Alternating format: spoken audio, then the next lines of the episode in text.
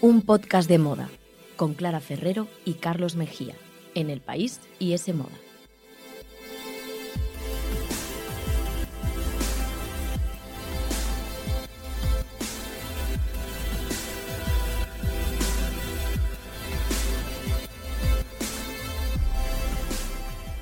Hola, ¿qué tal? Bienvenidos a un podcast de moda. El podcast que escuchas mientras haces cosas importantes o no. Aquí te queremos igual. Nos podéis escuchar, ya lo sabéis, en iTunes, Google Podcast, la web de Semoda y también en los podcasts del país. Y tenéis que seguirnos en Instagram porque es una cuenta maravillosa que lleva Clara Ferrero y vamos, es que lo vais a pasar súper bien. Apúntense, por favor, apúntense.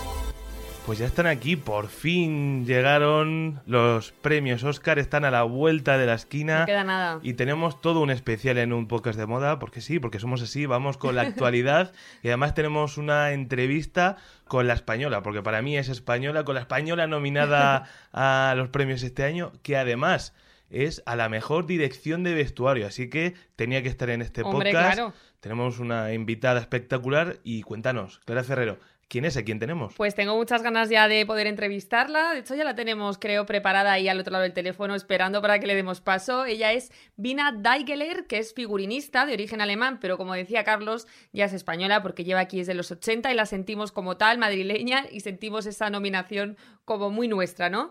Eh, Vina es uno de los grandes nombres del diseño de vestuario, pues a nivel internacional. Pues sí. Ella es la responsable de pues el vestuario, la ropa, ¿no? De peliculones y de series como Todo sobre mi madre, Madre mía. Volver, Bueno. Narcos, Mrs. América, eh, Mulan y de hecho por esta última película de Disney es por lo que está nominada a esos Oscar que ya están a la vuelta de la esquina.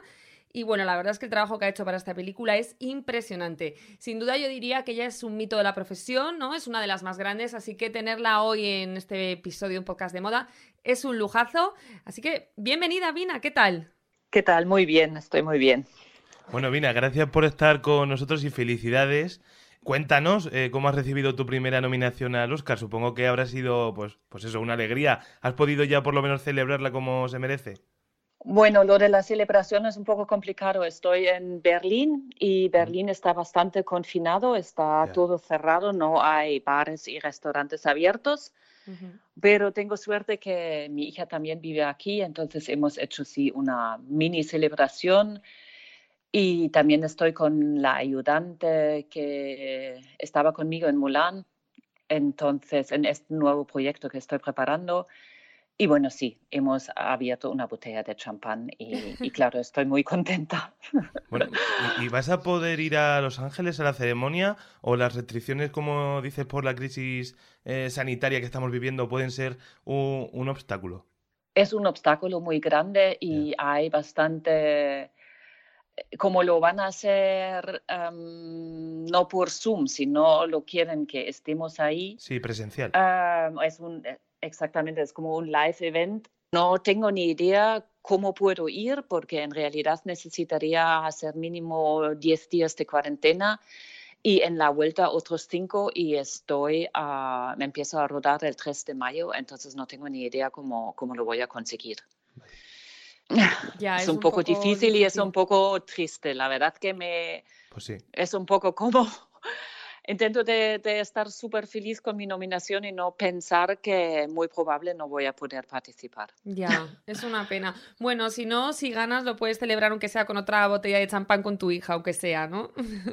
No, y desde luego cuando vuelvo a Madrid ahora, pues sí, con mis amigos lo voy a Claro. celebrar, desde luego no hay ninguna duda, pero siempre con, digamos, con las pautas lo que hay que hacer, porque todavía estamos en pandemia Y y tanto. es obvio que, que tenemos que ser respetuosos con la situación. Desde luego, Vina. Oye, y cuéntanos un poco, porque bueno, el, trabajo previo siempre de documentación, etcétera, es fundamental para una figurinista. Me imagino que Mulan eh, fue muy grande, ¿no? Cuéntanos un poco cómo te empapaste de toda esa cultura. No sé si viajaste a China, visitaste museos, no sé, ¿qué fuentes eh, consultaste? Pues todo, todo, todo. Quiero decir que he visitado todos los museos posibles y he hecho un viaje por China y he tenido asesores y y me he documentado bastante, pero por supuesto también hay que tener en cuenta que he hecho una live action ah, película para Disney. Entonces lo importante también es captar el lenguaje de Disney, que quiere llegar a una audiencia grande, mundial. Entonces, como base, he cogido a, a la dinastía Tang, Mm, un poco como, como mi inspiración, como mi fuente grande, pero luego como he hecho mi fantasía de esto. Es como si coges una buena receta de, cocina y luego lo cambias a tu gusto. Eso es un poco lo que, lo que he hecho. Vina, ¿y te inspiraste o tuviste también un poco como punto de partida la película de animación que ya existía o preferiste un poco empezar de cero? Sobre todo la cogí como fuente de inspiración por el, digamos, por el buen rollo que tiene esta película. Fue la, la película de Disney favorita de mis hijos, entonces la conocía de memoria. Qué bueno. Y sí, fue la verdad que fue como un, un regalo que justo me tocó Mulan.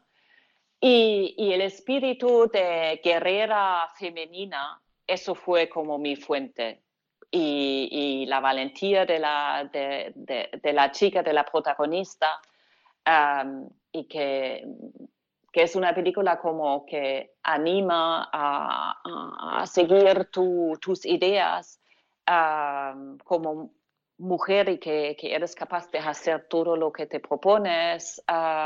eso un poco ha sido mi, mi fuente de inspiración de, la película de animación. Sí, tiene un mensaje súper potente, ¿no? Muy feminista y muy empoderador. Sobre todo yo creo en ese momento icónico eh, que todos conocemos, que es cuando Mulan ya deja de comportarse o de fingir que es un soldado hombre y pasa ya a aceptarse a sí misma como mujer guerrera, ¿no? Eh, supongo que eso también desde el punto de vista de vestuario, mostrar un poco esa transformación eh, tuvo que ser clave. Sí, por supuesto, y también fue como un, un ¿cómo se dice? Un, un challenge. Sí, un reto. Porque como ella lleva, un reto exactamente, porque como lleva la armadura y, y, queríamos seguir, por supuesto, con esta imagen de guerrera, simplemente hemos intentado, de, de aunque llevaba la, la túnica roja, de hacerla más como mm, mm, cortarla mejor a su cuerpo para que podríamos ver en todas estas secuencias de pelea y, estos movimientos bonitos de, digamos, en las, en, las peleas que se, se ve muy bonito su, su, cuerpo femenino. Y eso fue un reto, pero creo que ha salido bastante bien, porque sí, ahí ves un cambio de, de, lo masculino a lo femenino. Pero sigue siendo una imagen muy poderosa. Vina, para poder hacernos una idea del calibre eh, de tu trabajo en una película como, como Mulan, cuéntanos, eh, ¿cuánta gente trabajó contigo? ¿Durante cuánto tiempo? Y, también me gustaría saber, no sé si recuerdas, pues por ejemplo, ¿cuántos trajes completos pudisteis realizar para la película? Bueno, sí, es una cosa muy impactante. Yo empecé en noviembre del 2017 y terminé en diciembre de 2018 y he tenido un equipo fijo em, de 126 personas. Madre mía. Sin Una los adicionales. Sí, sí, sí. Fue. A veces me he sentido como que todo, lo único que he hecho al día es contestar em, preguntas. Había días que digo, pero por favor, que puedo hacer también algo creativo porque lo único que he hecho es contestar. Y cuando ya he pensado, ya he hablado con todo el mundo, he tenido que volver y empezar del, principio porque ya todo el mundo ha tenido más preguntas. Fue una, una cosa alucinante. He tenido suerte porque la preparé en Nueva Zelanda y mm. como ahí se rodaron El Señor de los Anillos, he tenido un equipo artístico alucinante con bordadores, con escultores, con dibujantes, con Bueno, todo tipo, todo el mundo, todo lo de tener las telas también fue, fue, un equipo muy grande. Y sí, es como, es una máquina muy, muy, muy, muy grande. Luego, claro, tienes también un presupuesto muy potente hmm. del que no puedes fallar, digamos, tienes que controlarlo y saber que también que llegas realmente a tiempo. Por ejemplo, el concepto de la armadura sí. fue un, concepto muy complicado y muy largo de, desarrollo, porque lo que quería conseguir es que sea una, una armadura metálica, pero que se mueva con todos los saltos y con todos los movimientos tai chi que hace ella. Y, entonces eso ha tardado como el desarrollo más de seis meses y luego los tienes que hacer. Por ejemplo, Mulan ha tenido como mínimo cinco armaduras diferentes para, para cada escena. Uno para abajo del agua, el otro para la nieve, el otro para esto. Entonces, sí, eso es un, un proceso muy, mm. muy largo, pero también muy bonito. Ha comentado Clara en la introducción pues que has hecho películas eh, y series de presupuestos y expectativas, diría yo también, muy distintas, desde taquillazos como Mulan hasta obras de, autor. Así que me pregunto, Vina, eh, ¿quién es más minucioso o más detallista con el vestuario? Por ejemplo, ¿un Pedro Almodóvar o los ejecutivos de, de la Disney? Pedro, desde luego, es muy minucioso y tiene su, su estilo muy propio, muy rico, muy visual, muy, muy, muy creativo. En mi película de Disney he tenido la ventaja que eh, los productores de Disney han tenido plena confianza en la directora. Sí, um, porque ella hizo, sí, porque ella, y Nikki hizo una presentación muy, muy potente al principio y creo que han tenido mucha confianza, entonces casi fue como trabajar en una película de autor porque estuvimos ahí en Nueva Zelanda y, hemos decidido casi todo nosotros. Luego, claro, mandas tus conceptos a Disney, pero siempre volvieron con una respuesta muy, muy positiva. Pero también creo que eso fue algo muy especial en, en la película de Mulan. Vina, y también has trabajado con grandísimas estrellas, pues desde una Kate Blanchett hasta Penélope Cruz, Tilda Swinton, que además todas ellas tienen un estilo muy particular y son mujeres elegantísimas, ¿no? ¿Cuál es la que más se moja en el tema del vestuario, la que más le gusta opinar o, o la que más incluso te puede inspirar a ti con su propio estilo personal? Sabes, a mí la relación que tengo con los actores y con, digamos, actrices que les gusta, que también les llamamos actores, me gusta establecer una, relación muy íntima, porque creo que el vestuario tiene que ser como una segunda piel y realmente se tienen que sentir muy a gusto y realmente ver, tienen que ver en mi vestuario que yo les ayudo a encontrar el personaje. Entonces, es, creo que lo que busco es un mutuo respeto y un un mutuo entendimiento entre el actor y, mi interpretación de su personaje. Y creo que he tenido suerte que, he trabajado con, con actrices fantásticos y, y, siempre lo disfruto muchísimo, muchísimo. Y es muy complicado, no puedes hacer ninguna comparación porque todos son tan únicas y tan, tan diferentes. Y lo único que sí puedo decir que he hecho de menos de trabajar con, con actores y actrices españoles porque siempre son las pruebas más divertidas. Eh, me, río tanto que, que, mm, eso quizás no pasa en, en lo más internacional. O sea, que con ah. Penélope Cruz tendrás momentazos, ¿no? De risas y anécdotas seguro. Sí, y con Cantela Peña y con Elvira Mínguez y con, con, tantas actrices españoles que la verdad que muchas veces pienso en ellos o con Luis Tosar y lo que nos hemos podido reír. Y eso fueron momentazos, momentazos, sí, la verdad que sí. Qué gusto, qué gusto trabajar así. Y Vina, ahora que se está hablando tantísimo de diversidad en Hollywood y por supuesto se reclama, se está luchando por ella, ¿Has notado que de verdad la industria estadounidense está abriendo más sus puertas en los últimos años? Desde luego, desde luego. Ayer había el evento per Zoom de Women in Film, mujeres en el cine, y, hablaban de ahí que realmente se nota que hay mucho más mujeres este año. También había mucho más mujeres nominadas a, los Goyas. En mis últimas películas, en Mulan y también en Miss América, había mucho más igualdad. Y, yo desde luego intento de tener en mi equipo, mm, digamos, también diversidad en, digamos, de, gente internacional y, inclusión y, todo lo que se puede hacer. Es obvio que todavía no estamos en igualdad y diversidad absoluta, porque si no, no tendríamos que hablar de esto hoy. Claro.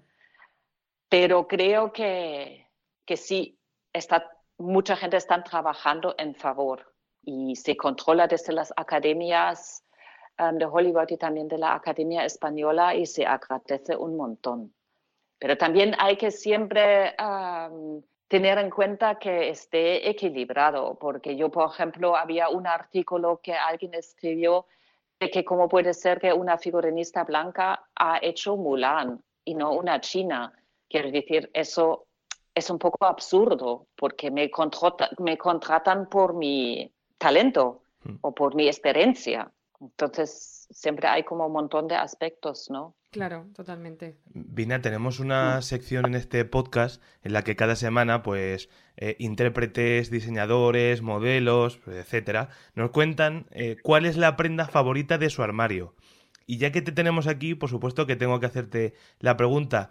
¿Cuál es la prenda más especial que has diseñado en tu carrera como figurinista? ¿Esa que, que, pudo ser icónica por algún motivo o que recuerdas con más cariño o que incluso guardas todavía? Pues creo que casi lo más icónico, y lo guardo, lo tengo, es el vestuario de Tilda Swinton en Only Lovers Left Alive, sí. de Jim Jarmusch. Mm. Es un vestuario muy, muy, muy minimalista, y, pero que, que sé que a mucha gente les ha impactado y, que todavía me, me, habla mucha gente de, digamos, del vestuario de Only Lovers Left Alive. ¿O sí que interpretaba Tilda Swinton a una vampiresa? Sí, era de vampiros. Mm. y, y, yo tengo, creo que tengo un poco tendencia a, a veces al, al, al minimalismo. que me gusta. Quizás es porque soy alemana. bueno, ya eres casi, casi española, porque además llevas aquí desde los 80, ¿no? Has trabajado en muchísimas producciones nacionales. Eh, cuéntanos un poco, Vina, por qué te mudaste y cómo crees que ha cambiado el mundo del diseño de vestuario desde que llegaste aquí. pues llegué porque Múnich es una ciudad muy pequeña y empecé ahí a trabajar Mm, ya con 20 años en, en, mi profesión he tenido ganas de, necesitaba un cambio y quería ver un poco más mundo y creo que está claro que em, con la movida en los años 80 Madrid era la ciudad donde ir. Y también siempre he tenido el sueño de trabajar con Almodóvar. Así que sueño cumplido y muy feliz de, vivir en Madrid y tener ahí mi familia, mis hijos, mi marido em, y todos mis amigos. Y creo que el, digamos, el audiovisual y el cine en España em, ha cambiado. Hay un, hay un, cine em, muy potente en, en España y, gusta um, fuera también y se ve también ahora con las nuevas plataformas que los, las series españolas tienen un montón de éxito y que hay una calidad muy alta que, me gusta mucho. Ahora, pero tengo que decir que lo que es el, mi profesión, vestuario, y incluyo maquillaje, creo que muchas veces por parte de producción aún no se cuida lo suficiente. Y, por ejemplo, había un artículo muy interesante en el New York Times de Vanessa Friedman, que es una, una periodista muy famosa mm. que escribe sobre moda en el New York Times, que la semana pasada salió un artículo diciendo que, que por fin, durante la pandemia, uh, mucha gente se han dado cuenta qué importante es el vestuario en, en cine y, y, y en, y en la tele o en las plataformas, que cuánto influencia tiene y cuánto aporta. Creo que sí que tenemos una gran influencia a, la hora del proyecto final.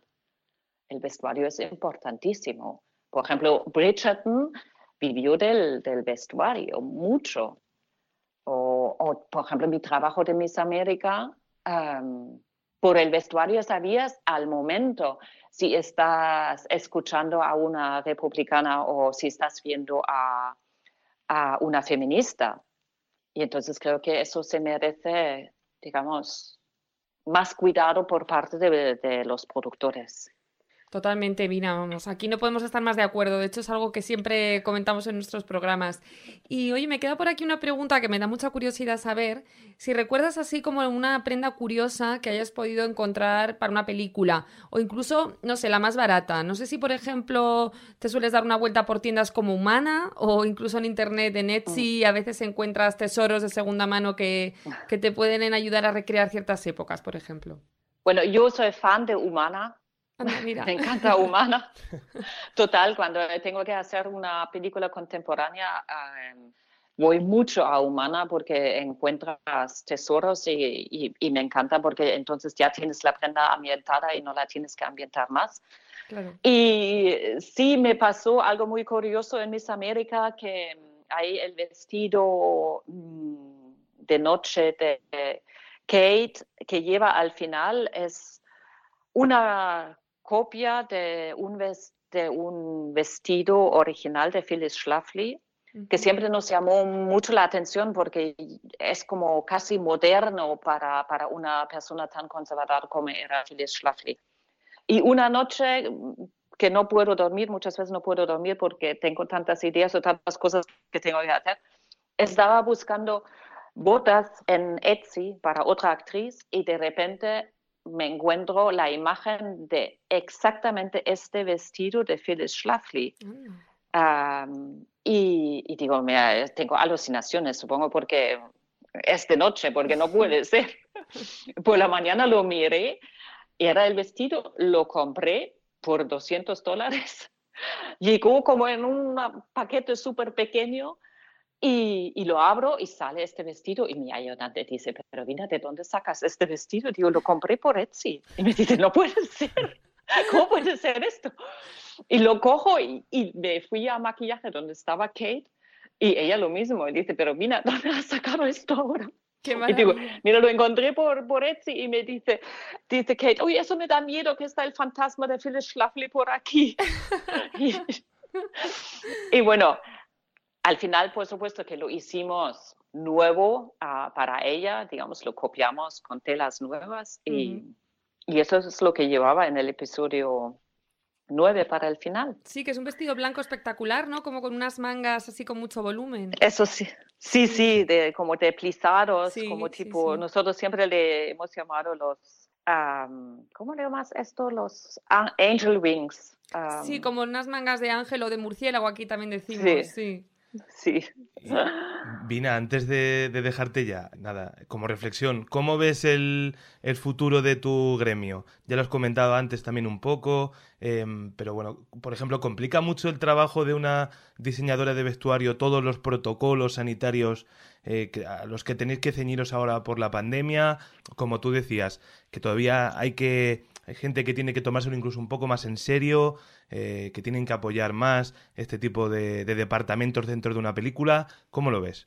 Em, yo lo veo ahora, es muy, muy complicado. He hecho pruebas de vestuario vía Zoom, que es nada recomendable y nada divertido. Mm. los actores me llegan muy tarde. Em, pues la verdad que es muy complicado. Y no es nada divertido pero creo que lo único que puedes hacer es tomarlo con, con mucho amor, energía y, decir, bueno, eso es lo que nos ha tocado y hay que cuidarnos y, y no puedes dar más vueltas, simplemente tienes que pasar por esto y, y seguir adelante. Pero sí, por ejemplo, yo creo que al día mínimo una hora se me quita de mi trabajo solo para pensar cómo puedo hacer esta prueba, cómo puedo manejar esto, porque el actor no puede venir o yo no puedo ir. Um, ahora ha cambiado esto o me tengo que ir a, hacer un test o, digamos, pierdo realmente tiempo físico um, por el COVID. Y, mm. y ya es, es, un año y creo que yo lo noto que todos estamos muy, muy, muy cansados. Y lo único que podemos hacer es eso, de hacerlo con, con, con un pensamiento muy positivo, que es algo que, que nos tenemos que cuidar e intentar todos juntos de terminar con la pandemia. Pues sí, ojalá. Y eso es. Ojalá nos quedamos con ese pensamiento y nada, Vina, gracias por atendernos y muchísima suerte. Ojalá te veamos llevarte el Oscar tanto si puedes ir como si no, aquí vas a tener a todos tus compatriotas de adopción apoyándote, así que, así que a por ello. Gracias. Gracias. Gracias, Vina. Muchísima suerte y un abrazo muy grande. Un abrazo, Vina. Vale, muchas gracias. Hasta luego. Hasta luego. Chao, chao.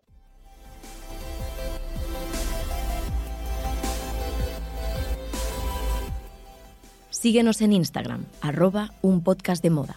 Escúchanos en los podcasts del país iTunes, Google Podcast y en la web de S Moda.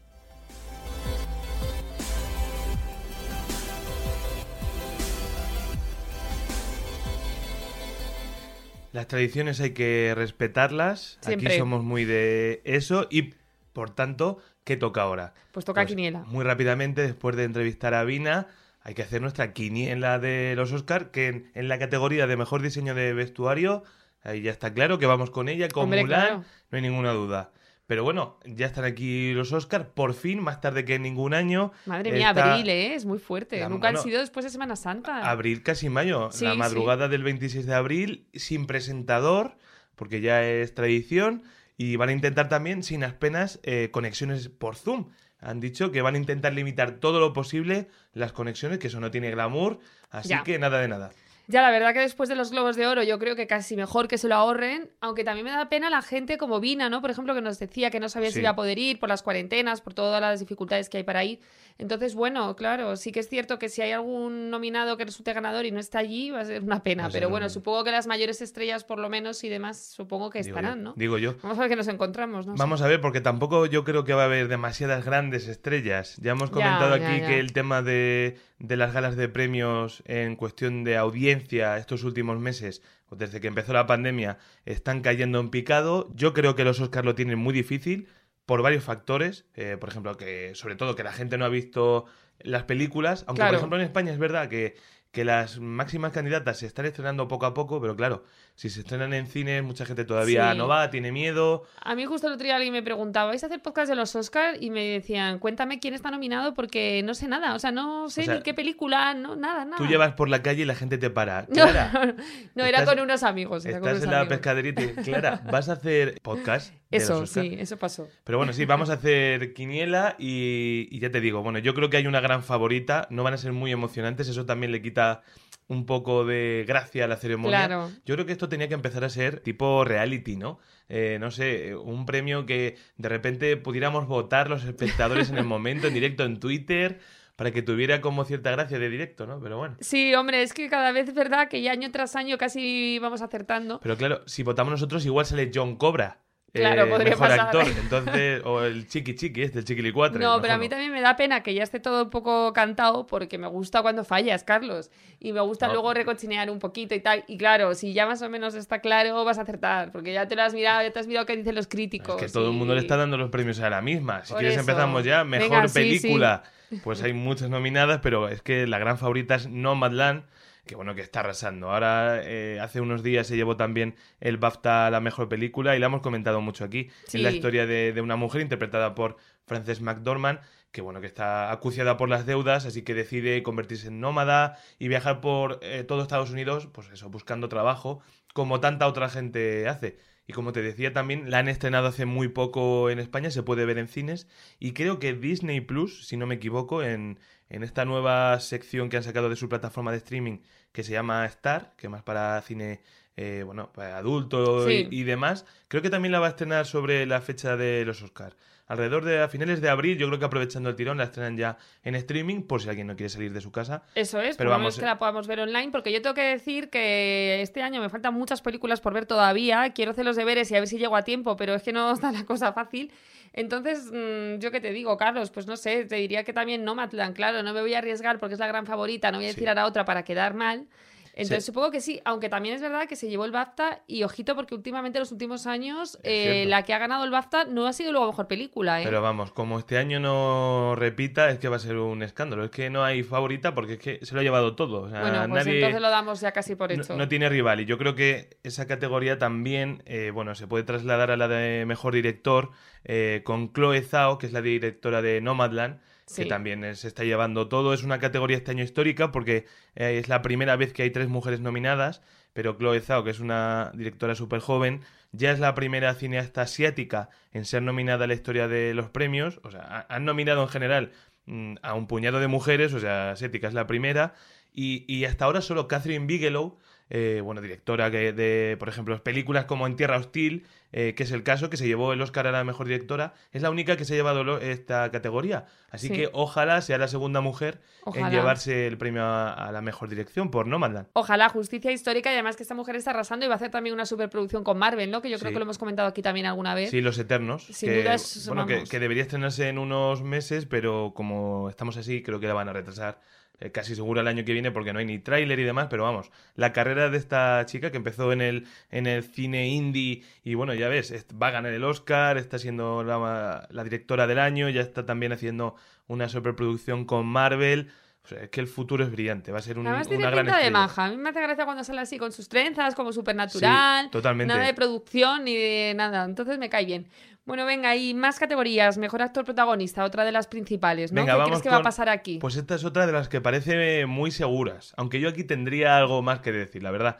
Pero bueno, eh, Chadwick Boseman por la madre del blues. Chadwick Boseman, actor que desgraciadamente nos dejó muy pronto, eh, el pasado agosto, em, que bueno, muy conocido sobre todo por interpretar a Black Panther en la película también, eh, ahora que estábamos hablando de Marvel, mm. pues es que hace un papelón en la madre del blues que es cierto que que se merece ese Oscar póstumo si se lo dan, porque hace de, trompetista, eh, bueno, que va de la mano con el personaje protagonista realmente, que es Ma Rainey, que es una pionera de, del blues, como dice el título de la película, de la música negra, a la que interpreta Viola Davis, que también es una favorita, ahora lo comentaremos, pero bueno, que hace un papelón Chadwick Boseman, y bueno, con toda esa carga, bueno, de que nos dejó muy pronto a, causa de un cáncer, creo, pues eh, tiene papeletas. Se lo merece y, yo creo que, aunque ha estado más reñido, creo que se lo, se lo va a acabar llevando. Se lo llevó también ya el Globo de Oro, ¿no? Entonces yo creo que va a repetir, eh, estoy contigo, aunque yo voy a barrer otra vez para, que creo que también lo dije ya los Globos de Oro, me repito mucho, pero yo soy fan de Riz Ahmed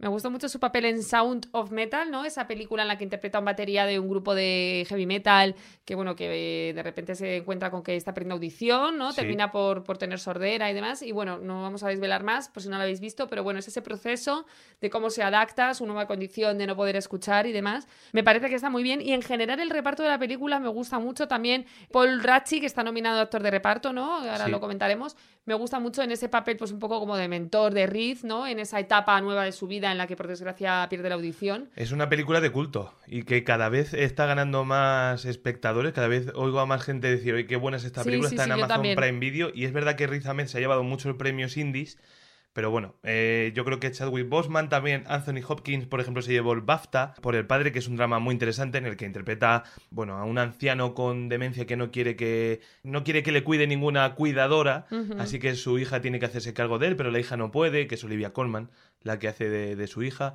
Pero bueno, ya te digo, Chadwick Boseman creo que va a llevárselo y, oye, muy merecido y va a ser un, momento súper emocionante. Pues este parece que está claro y también parece que tiene muchas papeletas eh, su compañera de reparto, que justo lo decías, ¿no? Sí, Viola eh, Davis. Viola Davis, eh, por la madre del blues. Sí, como te decía, hace de Ma Rainey, de esta gran pionera, esta gran cantante de la música negra. Y bueno, Viola Davis es que es una de las grandes ahora mismo del, del cine en Estados Unidos. Ya se llevó el premio a, a, la mejor actriz de reparto, creo que fue en 2017 por Fences, mm. eh, la película con Denzel Washington, y, y se lo podría llevar, pero tengo que decir que esta es la categoría que menos clara tengo porque todas tienen muchas eh, posibilidades y razones para pensar que podrían llevárselo. Por ejemplo, Andra Day por hacer de, de Billie Holiday en, en, el biopic eh, sobre la gran dama del jazz ganó el Globo de Oro, que fue toda sí, una sorpresa. Sí, sí. Vanessa Kirby por Fragmentos de una mujer también se ha llevado premios. Yo creo que desde, desde el Festival de Venecia está ganando premios. Frances McDormand también por Nomadland. Pues si Nomadland es la favorita, ¿por qué no se lo va a ¿Por llevar? qué no? Claro. Incluso Carrie Mulligan, que Bueno, por una joven prometedora, que sé que a ti te gusta mucho también. Yo soy muy de Carrie Mulligan, de hecho desde que la vi en An Education me gustó mucho, Sí, siempre ella siempre me ha gustado. Y bueno, ahora hace pues esta película, ¿no? Una joven prometedora en la que, bueno, va un poco de como una mujer que ha sido agredida sexualmente, pues se venga de sus agresores. Sí, es una especie de fantasía Mm. eh, que muy interesante también. También está ya en cines. Pero ya te digo, no sé por quién decantarme. Hay que decir una cosa. No sé si nos valdrá para hacer una predicción, pero yo dejo aquí el dato.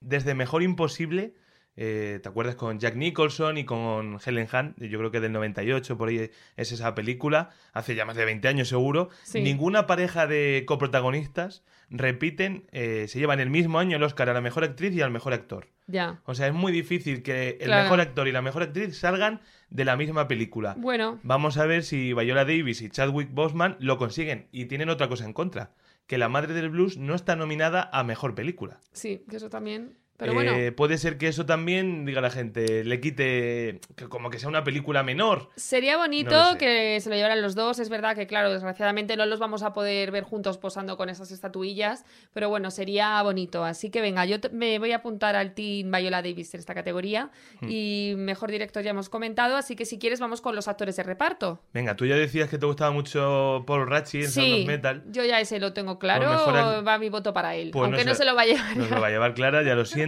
Spoiler. Aquí también parece que hay uno muy favorito, que es Daniel Kaluuya, por Judas y el Mesías Negro, que, que está arrasando. Daniel Kaluuya también es otro de los actores jóvenes más de moda. Sí, a mí me gustó mucho también, por ejemplo, en Déjame salir. Lo que pasa que Ahí es fue cierto que... su papel revelación. Sí, pero Judas y el Mesías Negro no la he visto, así que no puedo opinar en este caso, pero bueno, que si se lo lleva, pues también es un actor que me gusta. Pues la es verdad. una película muy interesante, te la recomiendo totalmente porque él hace de Fred Hampton, que era el, uno de los líderes del partido de Panteras Negras en Chicago a finales de, de los 60 y es una película que a mí me gustó un montón y ya te digo, yo creo que Daniel Kaluuya, que es pues una de las caras del nuevo Hollywood, que también ganó el Globo de Oro, pues, tiene muchas más posibilidades que, que el resto, por ejemplo, que Sacha Baron Cohen por el juicio de los siete de Chicago, que también hace un, un papelón, pero es una película más coral, así que yo me quedo con, con Daniel Kaluuya y creo que no. Puedes apostar. eh, Te pongo ya el tic verde, te metes en las casas de apuestas estas, que ahora están por todas partes, lamentablemente, apuestas 20 euros y ya verás Y gano, cómo- vale. cómo ¿Y ganas. en la categoría femenina también vas a tope? ¿Lo tienes clarísimo o vas un poquito más con Ta- cuidado? También tengo dudas. Ah, vale, tienes dudas, vale, vale. Este año la cuestión está entre mejor actriz de reparto y mejor actriz. Son las que más dudas hay porque, bueno, es que todas pueden ganar, todas han ganado cosas también. María Bakalova, por ejemplo, por la secuela de, de Borat, ha sido toda una revelación, una actriz eh, que nadie conocía, que creo que, Total. creo que es búlgara, creo que es su primera película en Estados Unidos y ha sido toda una revelación. Olivia Colman, eh, por el padre, ya lo hemos comentado, que hace, Sí. hace de la hija de Anthony Hopkins. Bueno, Olivia Colman, que ganó por la favorita, creo, y es también... A mí me encanta Olivia Bueno, Colman. ha ganado Globos de Oro por The Crown, haciendo de la reina Isabel II, está súper de moda esta actriz y es buenísima. Amanda Seyfried, que a mí me gustaría que se lo llevara también. También se lo merece esta chica, porque además tuvo ahí como su época de boom, luego desapareció Sí, total, ¿no? Así es, Y ahora desde, por fin, desde Chicas Malas, me Ujú. acuerdo que, que ya tenía un papel, luego también con Mamma Mía, eh, Sí. en el musical con Meryl Streep, era su hija, y ahora por, por Mank es como volver a abrazar a una actriz que parecía que iba a ser estrella, sí, y luego y se luego quedó ahí un poco, se quedó un poco nada. En Mank, la película dirigida por Fincher, protagonizada por Gary Oldman, en blanco y negro, que, que, bueno, que trata sobre el rodaje y la preparación de Ciudadano Kane, pues Amanda Seyfried da vida a una actriz de aquellos años, Marion Davis, una musa y amante del magnate William Randolph Hearst y vamos, es lo mejor de la película sin duda, en mi opinión. Me parece que está espectacular y también se ha llevado muchos premios, se lo puede llevar, pero su gran rival es una actriz coreana de 73 años que está siendo toda una revelación. Es maravillosa esta mujer. bueno, que es maravillosa. En cada gala de premios es estupenda, es súper divertida y a mí me encanta porque ha sido, ya te digo, la gran revelación del año a sus 73 años, que es John Yu Young eh, yo creo que lo ha pronunciado bien. No lo sé, Carlos, la verdad. No, te, lo sé corregir. Pero bueno, por, Minari, que es como una de las películas independientes también más alabadas del año, en la que, bueno, John Yang da vida a la matriarca de, una familia coreana que a eso de los años 80 se muda a un pueblo rural de, de Arkansas para comenzar una nueva vida. ¿no? Es como ese choque cultural de una familia coreana que se muda, imagínate, a la América profunda. Y es una película que de verdad creo que también está en cines. Merece muchísimo la pena. Yo... la recomiendo porque es una película encantadora. Yo voy un poco con Jung Yang, entre otras cosas, porque me encanta decir su nombre, eh, que ya te digo, no sé si lo decimos bien o mal, pero me encanta. Así que soy bastante de vamos, es una de mis favoritas. Y luego voy a decir otra cosa un poco impopular, y es que Glenn Close está nominada por Hillbilly, una elegía rural. Y es cierto que esta película, bueno, eh, al principio se veía como una de las favoritas de esta edición, ¿no? Que podía serlo, luego se quedó un poco en un blue. Sí, había muchas expectativas. Sí, había muchísima controversia alrededor de la película porque era demasiado conservadora, no sé qué, pero bueno, apartando eso un poco, creo que se lo merece Glenn, pero porque es Glenn Close y no tiene ningún Oscar. es que eso y hay que hacer justicia. ¿Cómo puedes decir que le den un Oscar a Glenn Close que es impopular? No, impopular por la película, me refiero. Me da igual. Pero ella se lo merece, por favor, que se lo den aunque sea por un anuncio de televisión. no le han dado ninguno. Es que es muy fuerte si aparece vendiendo eh, Whoppers en televisión en un anuncio de 30 segundos, eh, que le den el Oscar a Glenn Close. Pues sí, por eso voy con ella. Así que, bueno, no sé, ya hemos repasado todo, Carlos. Ya está, las categorías más importantes ya están. Este año, ya te digo, poca presencia nacional, española, tampoco mucha latina.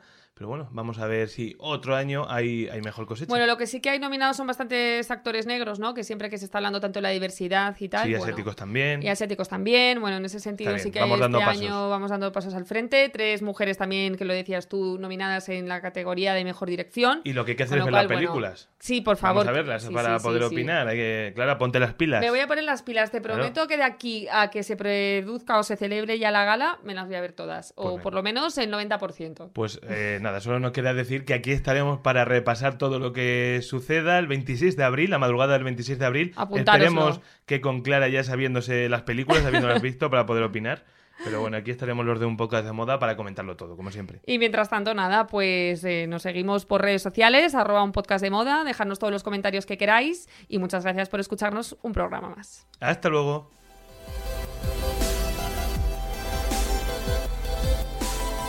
Ese moda el tercer sábado de cada mes gratis con el país.